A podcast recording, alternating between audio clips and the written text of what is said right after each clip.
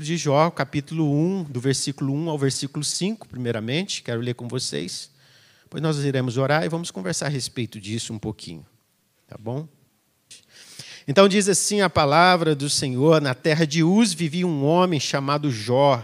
Era um homem íntegro e justo, temia a Deus e evitava fazer o mal. Tinha ele sete filhos e três filhas, e possuía sete mil ovelhas, três mil camelos 500 juntas de boi, 500 jumentos, e tinha muita gente a seu serviço. Era um homem mais rico do Oriente. Os seus filhos costumavam dar banquetes em, em casa, é, um de cada vez, e convidava as suas três irmãs para, que, para comerem e beberem com eles. É, terminado um período de banquetes, Jó mandava chamá-los e fazia com que se purificassem. De madrugada, ele oferecia um holocausto em favor de cada um deles pois ele pensava: talvez os meus filhos tenham lá no íntimo pecado e amaldiçoado a Deus. Essa era uma prática constante de Jó. Como Lucas já orou conosco neste momento, eu peço mais uma vez que Deus nos abençoe segundo a Sua palavra, ela sendo viva e eficaz aos nossos corações. Né? Estamos diante desse texto aqui. O que, que esse texto transmite para nós? O que, que esse texto passa para nós? Antes mesmo de pensarmos, a gente precisa pensar que ser pai é privilégio, mas também é uma grande responsabilidade. Né? É uma grande responsabilidade. Não basta nós colocarmos os nossos filhos no mundo, mas nós precisamos investir na vida deles. Né? É aquele slogan que muito tempo nós ouvimos: não basta ser pai, tem que participar. Né? Não basta ser pai, tem que participar. Nós nos tornamos bons pais. Como que nós nos tornamos bons pais? Quando nós entendemos a importância de fazermos a diferença na vida dos nossos filhos. Lembrarmos que nós somos uma influência, eles sempre estão olhando para nós. Né? Então, a gente precisa fazer essa pergunta para nós mesmos: como fazer essa diferença na vida dos nossos filhos? Como podemos ajudar os nossos filhos, por exemplo, crescerem?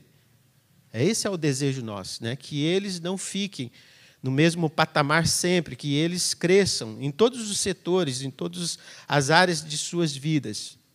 E, e a gente usa esse texto, a gente usa a história desse patriarca aqui, uma história que nós conhecemos muito bem, né? vocês já conhecem a história de Jó, um, diz aqui que era o homem mais rico do Oriente, não era rico apenas, mas o mais rico do Oriente. Mas também, ao mesmo tempo, você vê em todo o livro de Jó que ele era um homem muito piedoso, um homem muito devoto, um homem muito voltado para Deus, que era importante o caminhar dele com Deus. Né? E que foi duramente provado, de alguma forma foi testado ali, né, diante daquele pedido de, do, de Satanás, né, do inimigo. É, e aí o Senhor permitiu que Jó fosse testado e ele foi provado de várias formas, em várias áreas importantes da sua vida. Se você pensar bem na área financeira, ele foi testado, no casamento dele ele é testado, na sua saúde ele é testado, ele é provado, com filhos ele é provado, e as suas amizades também ali ele é provado também nesse campo, né? E aí nós sabemos que Deus então vai restaurar a vida de Jó depois de ter provado ele e ele permanecido firme, dizendo assim: nós receberíamos o bem de Deus e não o mal de Deus. Mas em nenhum momento ele blasfema contra Deus, ele se irrita contra Deus, ele fica revoltado contra Deus e desta forma vai se desviar do caminho de Deus, né? De maneira alguma. Então Deus vai restaurar a vida de Jó e no final de tudo diz que ele retribui a Jó todas as coisas que ele tinha e tudo em dobro. E no fim da história nós vemos que Jó, ele vai reconhecer algo que é muito importante, que Deus, ele vai honrar aqueles que ficam firmes. Aqueles que persistem, né? aqueles que é, estão ali e entendem que eles é, devem continuar naquele caminho de amor, de conhecimento e de amor a Deus. Mas no meio de toda essa história, que nós já conhecemos muito bem, com certeza vocês também, diversas vezes devem ter passado aqui pelo esse, esse livro, por esse texto, né, e aprendido muito. Tem a história do, do Jó pai, né, tem a figura do Jó pai. E o que nós podemos aprender com essa vida de Jó a respeito da, sua, da paternidade? E aí, então, que eu chamo a atenção para vocês, para a gente fazer aqui, alguns questionamentos e perguntarmos como nós podemos ajudar os nossos filhos a crescerem. Não somente a crescer, mas o desejo nosso, talvez, é que eles cresçam ajustados, felizes, né? alegres, unidos, amando a Deus e amando a Sua palavra também, que eu creio que é o mais importante de nós pensarmos nessa manhã juntos. Né? E aí, então, nós fazemos essa pergunta e eu queria responder com vocês isso. Né? Ajudamos os nossos filhos crescerem sendo um bom exemplo para eles. Né? Mais do que tudo, os nossos filhos estão olhando para nós. E o que eles veem quando eles olham, os filhos de Jó, o que, que vê quando eles olham para Jó? A palavra de Deus diz aqui que Jó, mostra para nós né, que Jó é um homem irrepreensível. No versículo 1 diz que ele era um homem íntegro, justo, temia Deus e evitava o mal, se desviava do caminho mal. Jó era um homem muito rico, o mais rico do Oriente, podia dar qualquer coisa para os seus filhos. Às vezes a gente fica pensando, né, o que nós podemos dar para os nossos filhos? O que mais agradavam a eles, o que mais supriria as necessidades deles. Jó podia dar qualquer coisa para os seus filhos, mas o maior legado que Jó pode deixar e que deixou para os seus filhos foi o seu exemplo, foi o seu caráter, foi a sua vida limpa foi a sua vida limpa. Muito mais do que presente, nós podemos dar para os nossos filhos a nossa presença. Mais do que, presta atenção nisso, irmãos. Mais do que presentes, podemos dar para os nossos filhos a nossa presença.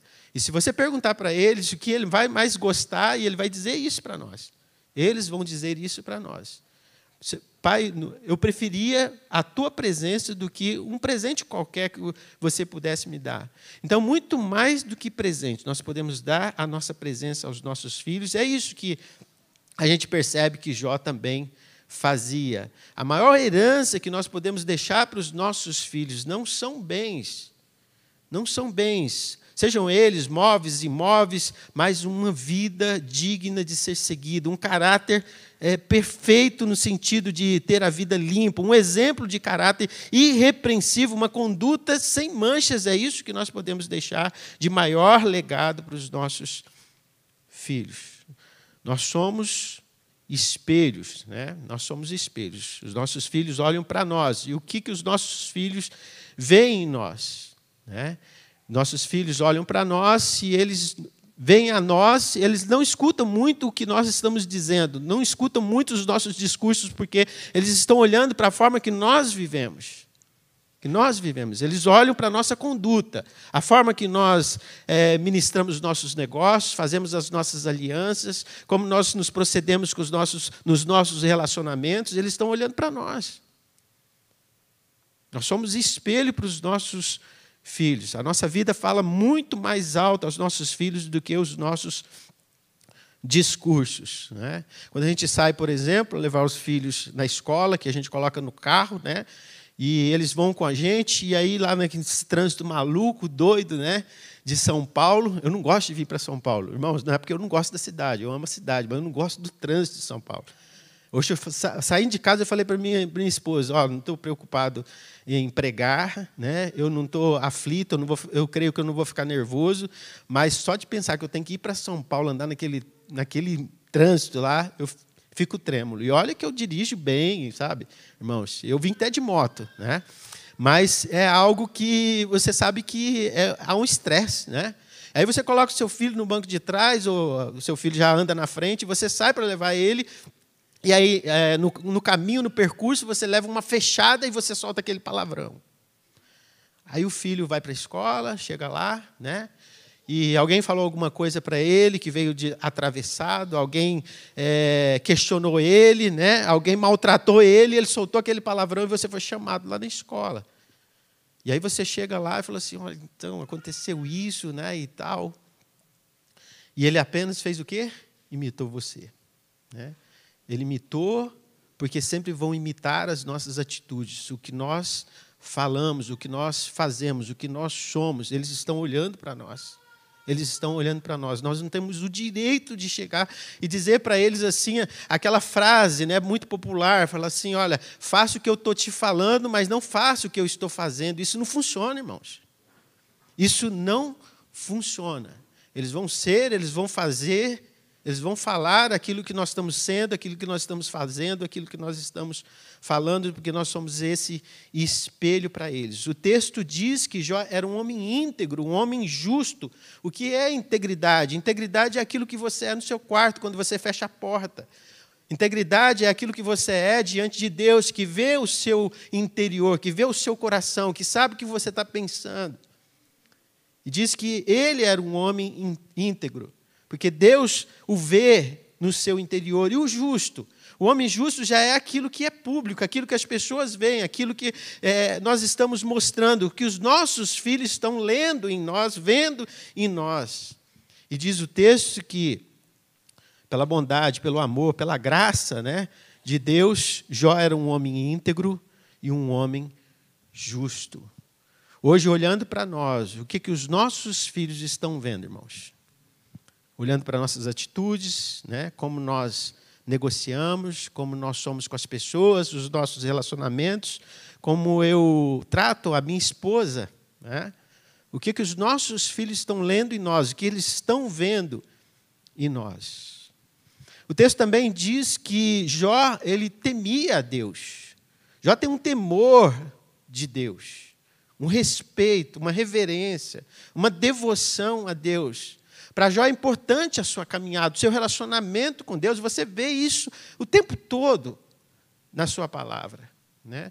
Você vê a vida de Jó, o que ele sofre, o que ele passa, em nenhum momento ele pensa em desistir. Tem uns amigos que vêm lá, né, entre aspas, dizendo assim: olha, é melhor você é, confessar o seu pecado, né, porque isso aí com certeza é coisa de pecado mesmo, e tal, acertar com. Mas não, ele não dá ouvido a isso, ele tenta entender os planos de Deus para a sua vida. No final, ele compreende isso. Antes, eu conhecia de ouvir falar, mas agora os meus olhos te veem. Ele está dizendo assim: antes eu tinha um pensamento a respeito do Senhor, mas eu passei a caminhar com o Senhor. Ele tem um temor por Deus. João é um homem que teme a Deus. E aqui, talvez, irmãos, esteja a base da sua integridade. Talvez aqui esteja o alicerce da vida justa que Jó levava. E qual é isso? O temor de Deus. Que é o princípio de quê? Da sabedoria, diz a palavra de Deus. É ser sábio. Temer a Deus é ser sábio. O temor de Deus nos ajuda é, a, a controlar essa coisa do pecado, né? Nos ajuda a, a, a ir contra né, esse desejo que nós temos, que é um desejo que está intrínseco em cada um de nós, em fazer o que é errado, o que é mal. Né? É esse temor de Deus que nos livra das decisões erradas, é esse temor de Deus que nos ajuda a fugir das, das alianças erradas e assim por diante, irmãos. O texto também vai dizer que Jó, ele se desviava, né? ele evitava o caminho mau. E quando a gente pensa assim, a gente olha, a gente fala assim: ó, o mal está aqui, né? o mal está por todo lado. A gente anda num caminho de mal. O mal está no nosso caminho. O mal está ao alcance do nosso coração, no alcance da nossa mente. Se estendermos a mão, alcançamos o mal. Se abrirmos os nossos olhos, nós vemos o, o mal. Mas a palavra de Deus diz que por causa do temor a Deus, por ter um relacionamento tão firme, tão é, certo, significativo com Deus, Jó consegue se desviar do mal. Jó consegue se desviar do mal. Às vezes é até impressionante, né? Às vezes a gente vê assim que a gente está numa situação complicada, difícil, às vezes fraco espiritualmente, né? Meio que deu, deu aquela relaxada na devocional, na vida de oração, né? Deixa de congregar, Irmãos, deixar de congregar, presta atenção nisso, hein? Não deixe de congregar, a palavra de Deus diz assim, como muitos fizeram no passado, não deixe de congregar, porque isso aqui é importante para nós, isso nos anima ver o rosto um dos outros, sentarmos uns com os outros, ouvir os problemas uns dos outros, há um sinergismo, uma dinâmica no culto que vocês não fazem ideia. É algo que o diabo não agrada, por isso que muitas vezes a gente está desmotivado de vir à casa de Deus, estarmos juntos prestando o nosso culto de louvor e gratidão a Deus. Então, é estarmos juntos. Às vezes as pessoas vão esfriando espiritualmente, né? E aí, em vez de afastar do caminho do mal, se desviar do caminho do mal, vai em direção ao mal. E aí começamos a ter atitudes duvidosas, espiritualmente. Né? As nossas decisões não são tão acertadas assim.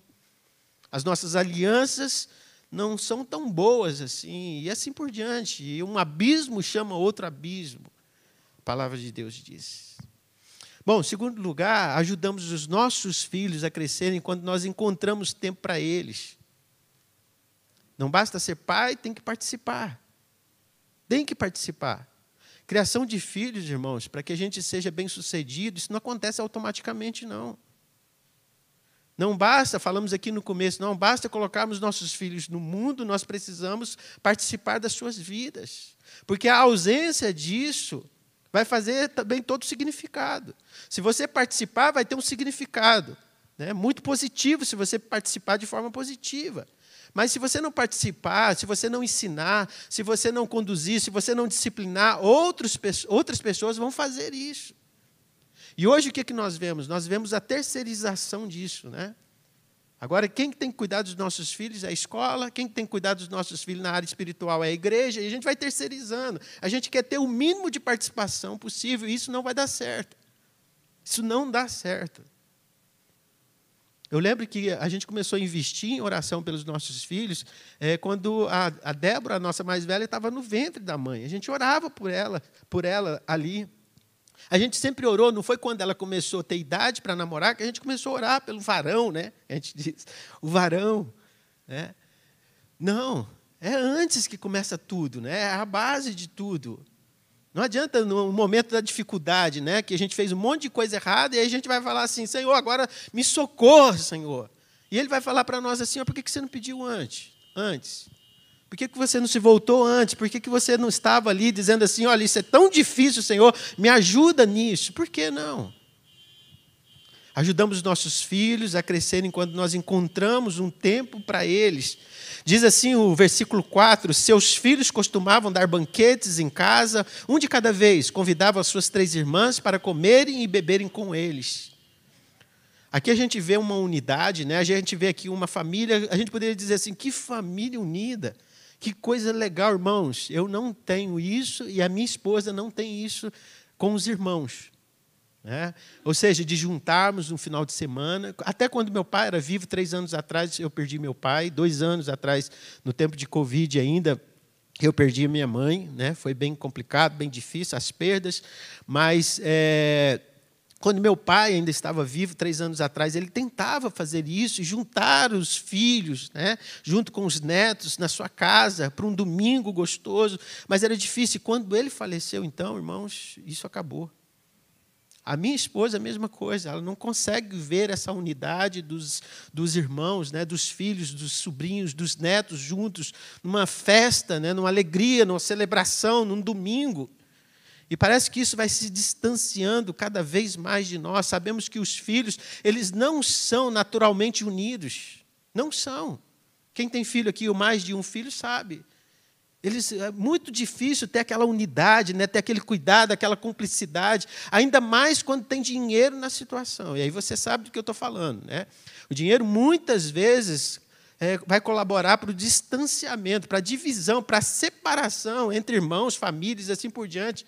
Quantas notícias nós ouvimos, conhecemos, irmãos, de brigas por herança ainda com os pais vivos nos reportando aquele filho pródigo que mata o pai no coração e fala assim: me dá minha herança aí, o pai está vivo ainda, mas já matou o pai no coração. Jó, Jó não, é, não é um homem rico, diz que ele é o homem mais rico do Oriente, mais rico do Oriente. Mas diz o texto que ele era um homem rico e que tinha dez filhos sete homens e três mulheres. E todos eles, todos eles tinham prazer de estarem juntos, de celebrar juntos, de fazer uma festa, um banquete, convidar a todos estarem ali, estavam alegres e unidos. Isso só estava acontecendo porque houve investimento lá atrás. Porque houve investimento de tempo, de cuidado, sabe? Quando, sabe quando a gente faz aquela questão de estar, estarmos todos juntos, reunirmos a família, né? sentarmos à mesa, ninguém senta mais à mesa para comer, irmãos. É um lá na sala, outro lá no quarto, outro na frente da televisão. Ninguém mais senta à mesa, onde acontecem coisas maravilhosas, na mesa, quando nós olhamos nos olhos, quando nós oramos juntos, quando nós pegamos nas mãos, quando agradecemos pelo pão de cada dia. A gente está perdendo tudo isso, irmãos. E a gente quer ainda que essa, essa questão toda né, da família dê certo, mas vai depender de mim e de você. Vai depender de cada um de nós, como nós queremos fazer isso. Se nós queremos investir tempo ou não queremos investir tempo em tudo isso. Houve aqui uma disposição da parte dos pais, do pai, né, que a gente está falando hoje, de criar pontes entre os filhos e não abismo, como muitas pessoas fazem. Às vezes até inconscientemente, porque quando deixamos de fazer algumas coisas, outras vão entrando no lugar, não é verdade? Quando você deixa de reunir a sua família e aquele filho, aquela filha, aquelas pessoas, elas recebem um outro convite e lá elas se sentem muito bem, dificilmente vai voltar para cá. Então a gente precisa priorizar a gente precisa envolver as pessoas, a gente precisa deixar aquele ambiente agradável, é que nem igreja, né? A gente faz de tudo para ter o quê? Um ambiente agradável, onde as pessoas cheguem aqui, se sintam bem, não queiram mais ir embora. Hoje eu cheguei, né, eu presenciei isso. Não vou lembrar do nome das irmãs, mas tinha um rapaz passeando com, com um cachorro aqui, né? Porque aqui tem essa pegada forte com os cachorros, né? Que eu sei, que eu vejo aí, eu acompanho, né? E eu acho que ele trouxe o cachorro para passear, o paçoca, né? E, e, ele chegou, duas pessoas chegaram ali nele. Começaram a conversar, vem cá, tomar café, como é que chama o cachorro, não sei o que, que tem, não sei o que. Gente, você acha que essa pessoa vai sair daqui insatisfeita? Ou ela vai sair daqui com questionamentos assim, puxa, que coisa legal, maravilhoso isso aqui, né? Puxa, nem na minha casa, às vezes, eu tenho isso. As pessoas se interessado comigo, com meu cachorro, com paçoca. Isso é maravilhoso, irmãos. Isso não vai funcionar na nossa casa. Isso não funciona na nossa casa. Tem que funcionar. Tem que funcionar, porque é coisa de Deus. Tem que funcionar. Então, quando sair daqui, pensa bem o que você está fazendo, quanto tempo você está investindo para que seus filhos estejam à volta da mesa, sua família esteja à volta da mesa da oportunidade que Deus nos dá de olhar nos nossos olhos, ver as dificuldades, perguntar como é que você está, como é que foi a semana.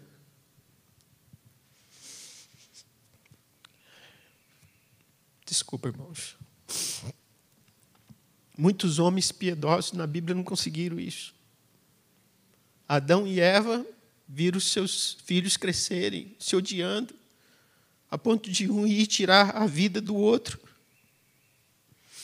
Abraão não conseguiu isso em família. Teve filho Isaac, teve Ismael. Mas como teve um conflito, ele mandou a sua concubina, Agar, embora com Isaac, ou com Ismael, para o deserto. Depois Isaac tem os, os seus filhos, Isaú, Jacó, você conhece muito bem. Um mentindo, traindo. Ficaram 20 anos sem se falar. Irmãos que ficaram 20 anos sem se falar. Depois Jacó teve os seus 12 filhos.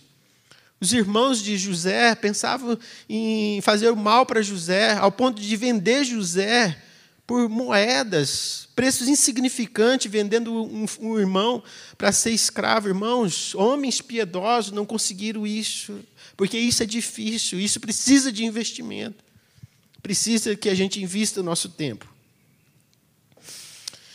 E aqui está algo que nós podemos fazer, que é investir no relacionamento dos nossos filhos. Né? Não deixe eles brigarem, não deixe eles ficarem distantes. Né? É, seja a ponte de tudo isso.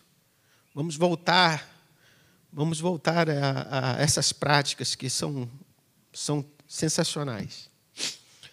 Indo para o final, irmãos, é, como nós podemos ajudar os nossos filhos a crescerem, ajudamos os nossos filhos a crescerem quando nós cuidamos da vida espiritual deles. Quando nós cuidamos da vida espiritual deles.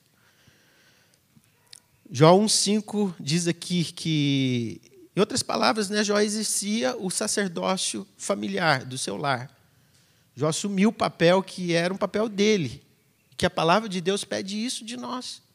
Pede isso de nós.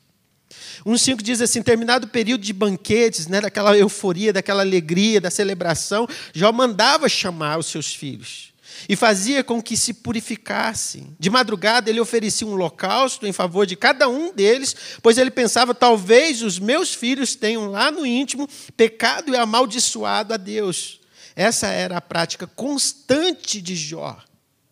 Olha que coisa fantástica que Jó fazia. O homem mais rico do Oriente. Jó, como pai, é esse sacerdote do lar, estava preocupado principalmente com a salvação dos seus filhos, que os seus filhos conhecessem verdadeiramente Deus. E por isso que diz assim que ele oferecia um holocausto. Na maioria dos holocaustos era o derramamento de sangue de um animal. Para quê? Para perdão de pecados. Um animal era sacrificado, porque sem derramamento de sangue não há perdão de pecados. Não é isso que nós aprendemos? Uma alusão clara para nós nos nossos dias, o que nós estamos pensando, né? Que deveria ser também a nossa causa maior, a nossa maior causa, que é deveria ser o nosso maior desejo, a salvação dos nossos filhos. Que os nossos filhos conheçam a Deus. Já se preocupava com a vida íntima de seus filhos com Deus, né? Ele queria saber como que estava o coração deles em relação a Deus. Jó pensava, diz o versículo 5, talvez os meus filhos tenham lá no íntimo pecado e amaldiçoado Deus. Lá no íntimo deles. E as pessoas não podem ver isso. As pessoas não conseguem ver isso, porque é lá no íntimo. E aí então ele estava preocupado com isso. Então muitos pais, nós como pais, nos preocupamos com o quê? Nós nos preocupamos com aquilo que as pessoas estão vendo nos nossos filhos exterior. Mas quem pode ver o interior de cada um? Quem pode ver o interior de cada um? Já estava interessado que seus filhos, eles pudessem glorificar a Deus nos seus corações. Porque não basta, irmãos, não basta que os nossos filhos venham, por exemplo, na igreja, que participe conosco nos cultos, que frequente a escola dominical, que tenha cargos, funções, né? Não basta somente isso. Jó, como pai, queria que os seus filhos amassem a Deus, honrassem a Deus com as suas vidas e em seu coração. Em seu coração. Uma outra coisa, irmãos, e eu estou indo para o final, é que Jó era um pai intercessor. Jó era um pai intercessor. No texto não aparece essa palavra oração, não aparece essa palavra intercessão. Mas no conjunto do versículo 5, né, de madrugada, oferecendo holocausto por cada vida dos seus filhos, sugere que Jó tem essa vida de oração em favor de seus filhos. O livro de Jó mostra isso, que no momento difícil de Jó, nas suas provações, ele busca a Deus, ele ora a Deus. E aí, irmãos, aquela pergunta difícil para nós: você tem orado por seus filhos? Você tem orado pela sua família? E quando nós oramos pelos nossos filhos, qual é a nossa motivação? Qual tem sido a nossa motivação de chegarmos diante de Deus e orarmos pelos nossos filhos? Oramos pelo quê? Nós oramos por coisas materiais? Às vezes é, né? Apenas pelas coisas materiais. Mas Jó, ele não está pedindo nada material para os seus filhos. Preste atenção, quando nós lemos aqui, ele ora para que os seus filhos tenham um bom relacionamento com Deus, que esteja bem com Deus. É isso que Jó está orando. Né? E agora, irmãos, talvez falando para nós, que como eu falei no começo, né? nós, pais, somos o que também? Somos filhos. E falando para nós, filhos, agora, né? talvez como filhos, nós não devemos é, esperar tantas coisas dos nossos pais. Tantas coisas dos nossos pais. Mas sim que eles estejam sempre orando por nós. Quantas vezes né, que a gente ouve do pai ou da mãe né, é, dizendo que eles estavam de joelhos, né, orando por nós? Quantas vezes lá na frente a gente falava assim: Olha, passei por aquele momento difícil. Aí o pai, a mãe vira para a gente e fala assim: Mas eu estava de joelhos naquele momento, meu filho. Eu estava orando por você, eu estava orando pela sua casa, pela sua família.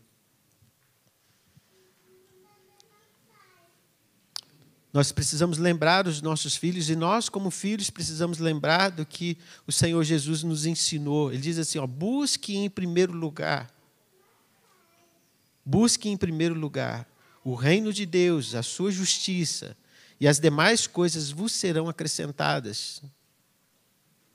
A gente tem que orar pelo quê? Pelos nossos filhos? Por coisas materiais? Isso é bom, isso é importante. Mas se a gente pedir para que realmente eles encontrem o caminho de Deus, que eles busquem o reino de Deus, as outras coisas vão ser acrescentadas. Vão ser acrescentadas, não tenha dúvida disso, irmãos. Teve um momento que a minha filha fez lá os seus 18 anos, ela terminou ela terminou lá o colegial, né? E aí chegou o tempo de ir para a faculdade. E ela falou assim para a gente, assim, é, para nós, eu e para minha esposa, ah, eu não queria ir para a faculdade agora, eu queria fazer um ano de, de seminário, né? No Palavra da Vida. Aí eu, eu na hora já falei assim, amém, né? Minha esposa ainda ficou pensando, ela falou assim, não sei, né, e tal. A gente tinha que olhar, irmãos, era muito caro. Não tinha condições de fazer aquilo. Mas eu pensei comigo, falei assim, talvez seja o melhor investimento que a gente possa fazer nesse momento cortou daqui, cortou dali, pedimos, é, ligamos para lá, pedimos é, desconto especial, perguntamos se o pastor tinha desconto, fizemos de tudo para ela. E ela ficou um ano lá, irmãos. Um ano. A minha, a minha filha voltou outra.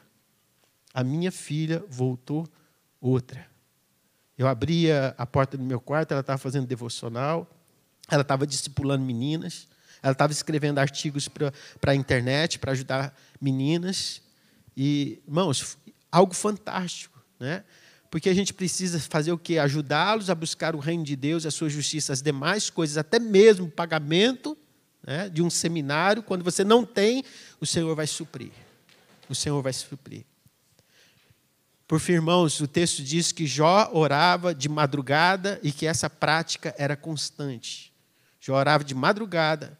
Agora, Jó era rico, né? Diz que era, era, maior, era o maior rico ali, né? Da, do Oriente. Agora, você já viu um rico tendo tempo de sobra? Quanto mais rico, mais compromisso ele tem. Quanto mais rico, mais afazeres ele tem. Quanto mais rico, ele não tem espaço na agenda. Não tem. Né? Procura aí, tenta falar com as pessoas ricas aí, ele vai falar assim: olha, não consigo te atender agora, tem tantas coisas para fazer, mas Jó não tinha tempo sobrando, mas ele priorizava aquilo que era importante. Priorizava aquilo que era importante. É como ele estivesse dizendo assim: os meus filhos são prioridade. Eu tenho o que fazer, eu tenho ocupação, mas eu quero falar, eu quero ter contato, eu quero vê-los. Talvez a gente possa dizer assim que a gente está gastando muito tempo, ou a gente não está tendo tempo suficiente, e isso não é agradável diante de Deus, quando a gente não tem mais tempo para os nossos filhos. É. Temos que ter esse tempo de ligar, de mandar uma mensagem, né, de olhar nos, nos olhos, de fazer uma programação juntos. Jó sacrificava até mesmo o conforto dele, diz que de madrugada. Qual é o pai que levanta de madrugada para fazer algo espiritual para o filho? Faz quanto tempo que eu não levanto de madrugada para orar pelos meus filhos? Mas ele fazia isso, ele deixava o conforto dele para interceder pelos seus filhos na madrugada. Irmãos, que Deus ele nos ajude a entendermos essa responsabilidade que nós temos e entendemos que nós podemos fazer diferença sim na vida dos nossos filhos. Às vezes a gente tem que pedir até mesmo para Deus esse temor de Deus, porque às vezes a gente não tem. Como eu falei para vocês assim, eu estou na caminhada. Eu não venci isso ainda. Mas eu sei que se eu esmorecer, se eu desanimar, as coisas elas podem não dar tão certas assim. Então, por isso que o texto diz assim: olha, continuamente Jó fazia isso. Continuamente ele fazia isso. Jó tinha dez filhos, né? Diz que cada um fazia um banquete na sua casa. Ele não fala que os filhos eram casados, né? Fala que os filhos eram casados, mas que cada um tinha uma casa já. Isso já era importante. Nesse tempo, cada um tinha sua casa, né? Hoje os filhos querem viver com a gente até 30 anos, quer estar na nossa casa, né? Mas cada um já tinha sua casa lá, né? E talvez eles tivessem as famílias deles. E diz que o texto de que Jó continuava orando pelos seus filhos, talvez pelas suas famílias. Porque isso não acaba, né? Quando eles casam e quando eles saem de casa. Continua sendo o nosso compromisso, porque a gente sempre vai querer ver bem os nossos filhos. Sempre a gente vai querer vê-los bem. Baixe sua cabeça por um instante, feche seus olhos, eu quero orar terminando, nós precisamos entender, irmãos. Fica com a sua cabeça fechada, com, seus, oh, com a sua cabeça baixa e seus olhos fechados. Nós precisamos entender que os filhos são mais de Deus do que nossos. Mais de Deus do que nós. Mas com a graça de Deus, nós estamos apenas tentando fazer aqui um bom trabalho. Então, como pais, como responsáveis dos nossos filhos, nós precisamos desejar que os nossos filhos sejam bons estudantes, sim, é verdade, que se realizem profissionalmente, porque isso vai ser uma alegria também, mas a maior conquista que nós podemos ter é ver os nossos filhos amando a Deus e amando a Sua palavra. Então, irmãos, que Deus nos dê força, que nos dê sabedoria para nós completarmos bem essa tarefa, seja como pais, seja como filhos. Pai, muito obrigado por essa manhã maravilhosa que o Senhor concede de vivermos juntos, ó Deus, de nos alegrarmos pelo dia que é tão especial, Deus. É uma grande responsabilidade mas o Senhor tem nos capacitado, Senhor Deus, como pais, para proteger, para cuidar, para trazer a provisão, para sermos, Senhor Deus, os líderes espirituais na nossa casa, junto à nossa família. E fazermos de tudo, Senhor Deus, para que os nossos filhos, ó Deus, te conheça, te ame e ame, Senhor Deus, também a tua palavra, Deus. Então, muito obrigado, primeiro por nos chamar, Senhor Deus, e nos privilegiar de sermos pais, Senhor Deus e, ao mesmo tempo, Senhor Deus, de, de termos um exemplo maior que é o Senhor como nosso Pai, o provedor, o que cuida, o que ama, o que realmente não nos abandona e que não, mesmo com as nossas dificuldades, ó Deus, não desiste de cada um de nós, assim como nós não desistimos de cada um dos nossos filhos, de cada um membro da nossa família, Senhor Deus. Muito obrigado por tudo. No nome do Senhor Jesus Cristo que oramos. Amém, Senhor Deus. Amém.